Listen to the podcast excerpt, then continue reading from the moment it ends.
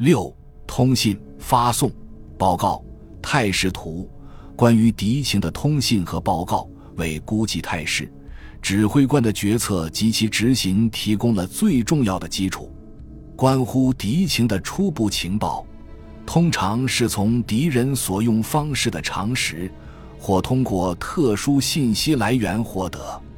了解敌情更可靠的方式是通过空中和地面侦察，通过与敌人建立联系并始终监视对方，以及通过特殊手段获取信息。除了准确的信息和报告，指挥官还必须考虑不完整、不准确的信息。借助不同来源的所有信息，指挥官能够得出相关结论。此外，任何一份报告，哪怕是最好的信息，如果送敌指挥部的时机过晚，也许就毫无价值可言。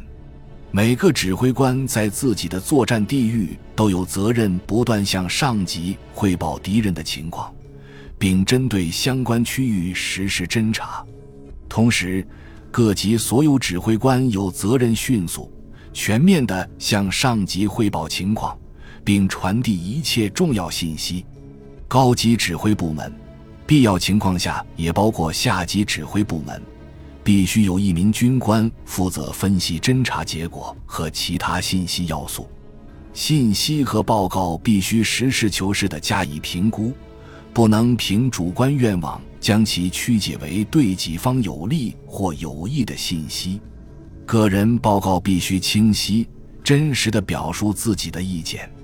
报告者必须区分自己亲眼所见的东西，其他人看见或所说的内容，以及推测的情况，同时必须指出信息来源以及相关推测必须合理、准确的数字、确切的时间和地点非常重要。知道尚未遭遇的敌人在何处，这种消息通常也很有用。确认先前的报告。或注意到一段时期内情况未发生变化，同样具有价值。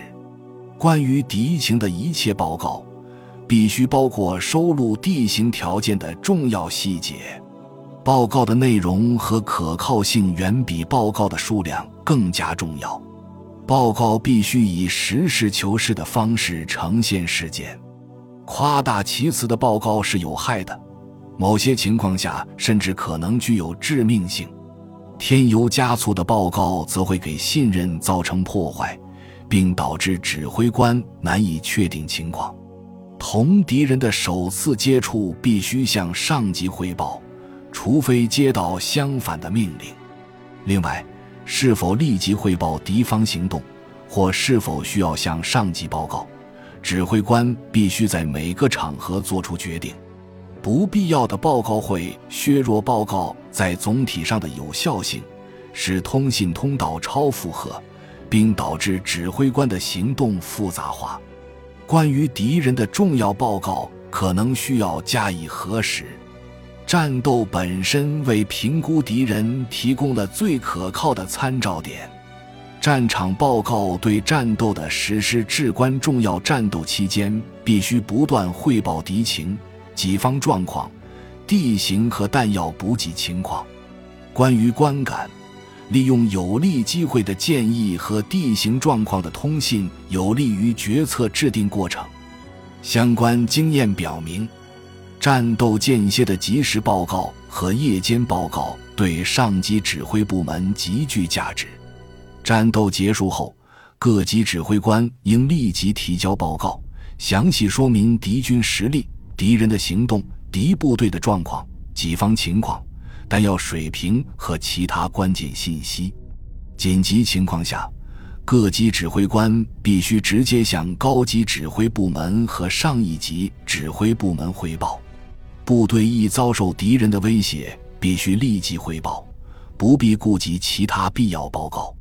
如果一份报告同时提交给不同指挥部，那么，在各份电文中必须注明这一点。相邻部队必须就他们对敌人的重要观察和己方情况的变化进行交流。报告时通常应同时提供简短信息的完整版本。交战后立即发出的简短信息不能替代作战报告。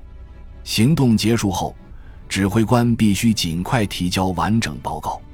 报告中的内容应按时间顺序排列，因此各级指挥官应在战斗期间频频记录时间，描述行动期间发出的命令和电报，应逐字复制在报告中，或以附件形式添加其中。每个指挥所必须绘制态势图，并不断予以更新。这些态势图应标明敌人的位置。我方位置和友邻部队所在地，这些信息有利于助力指挥官的任务和他的决策。下级指挥官也应照此行事。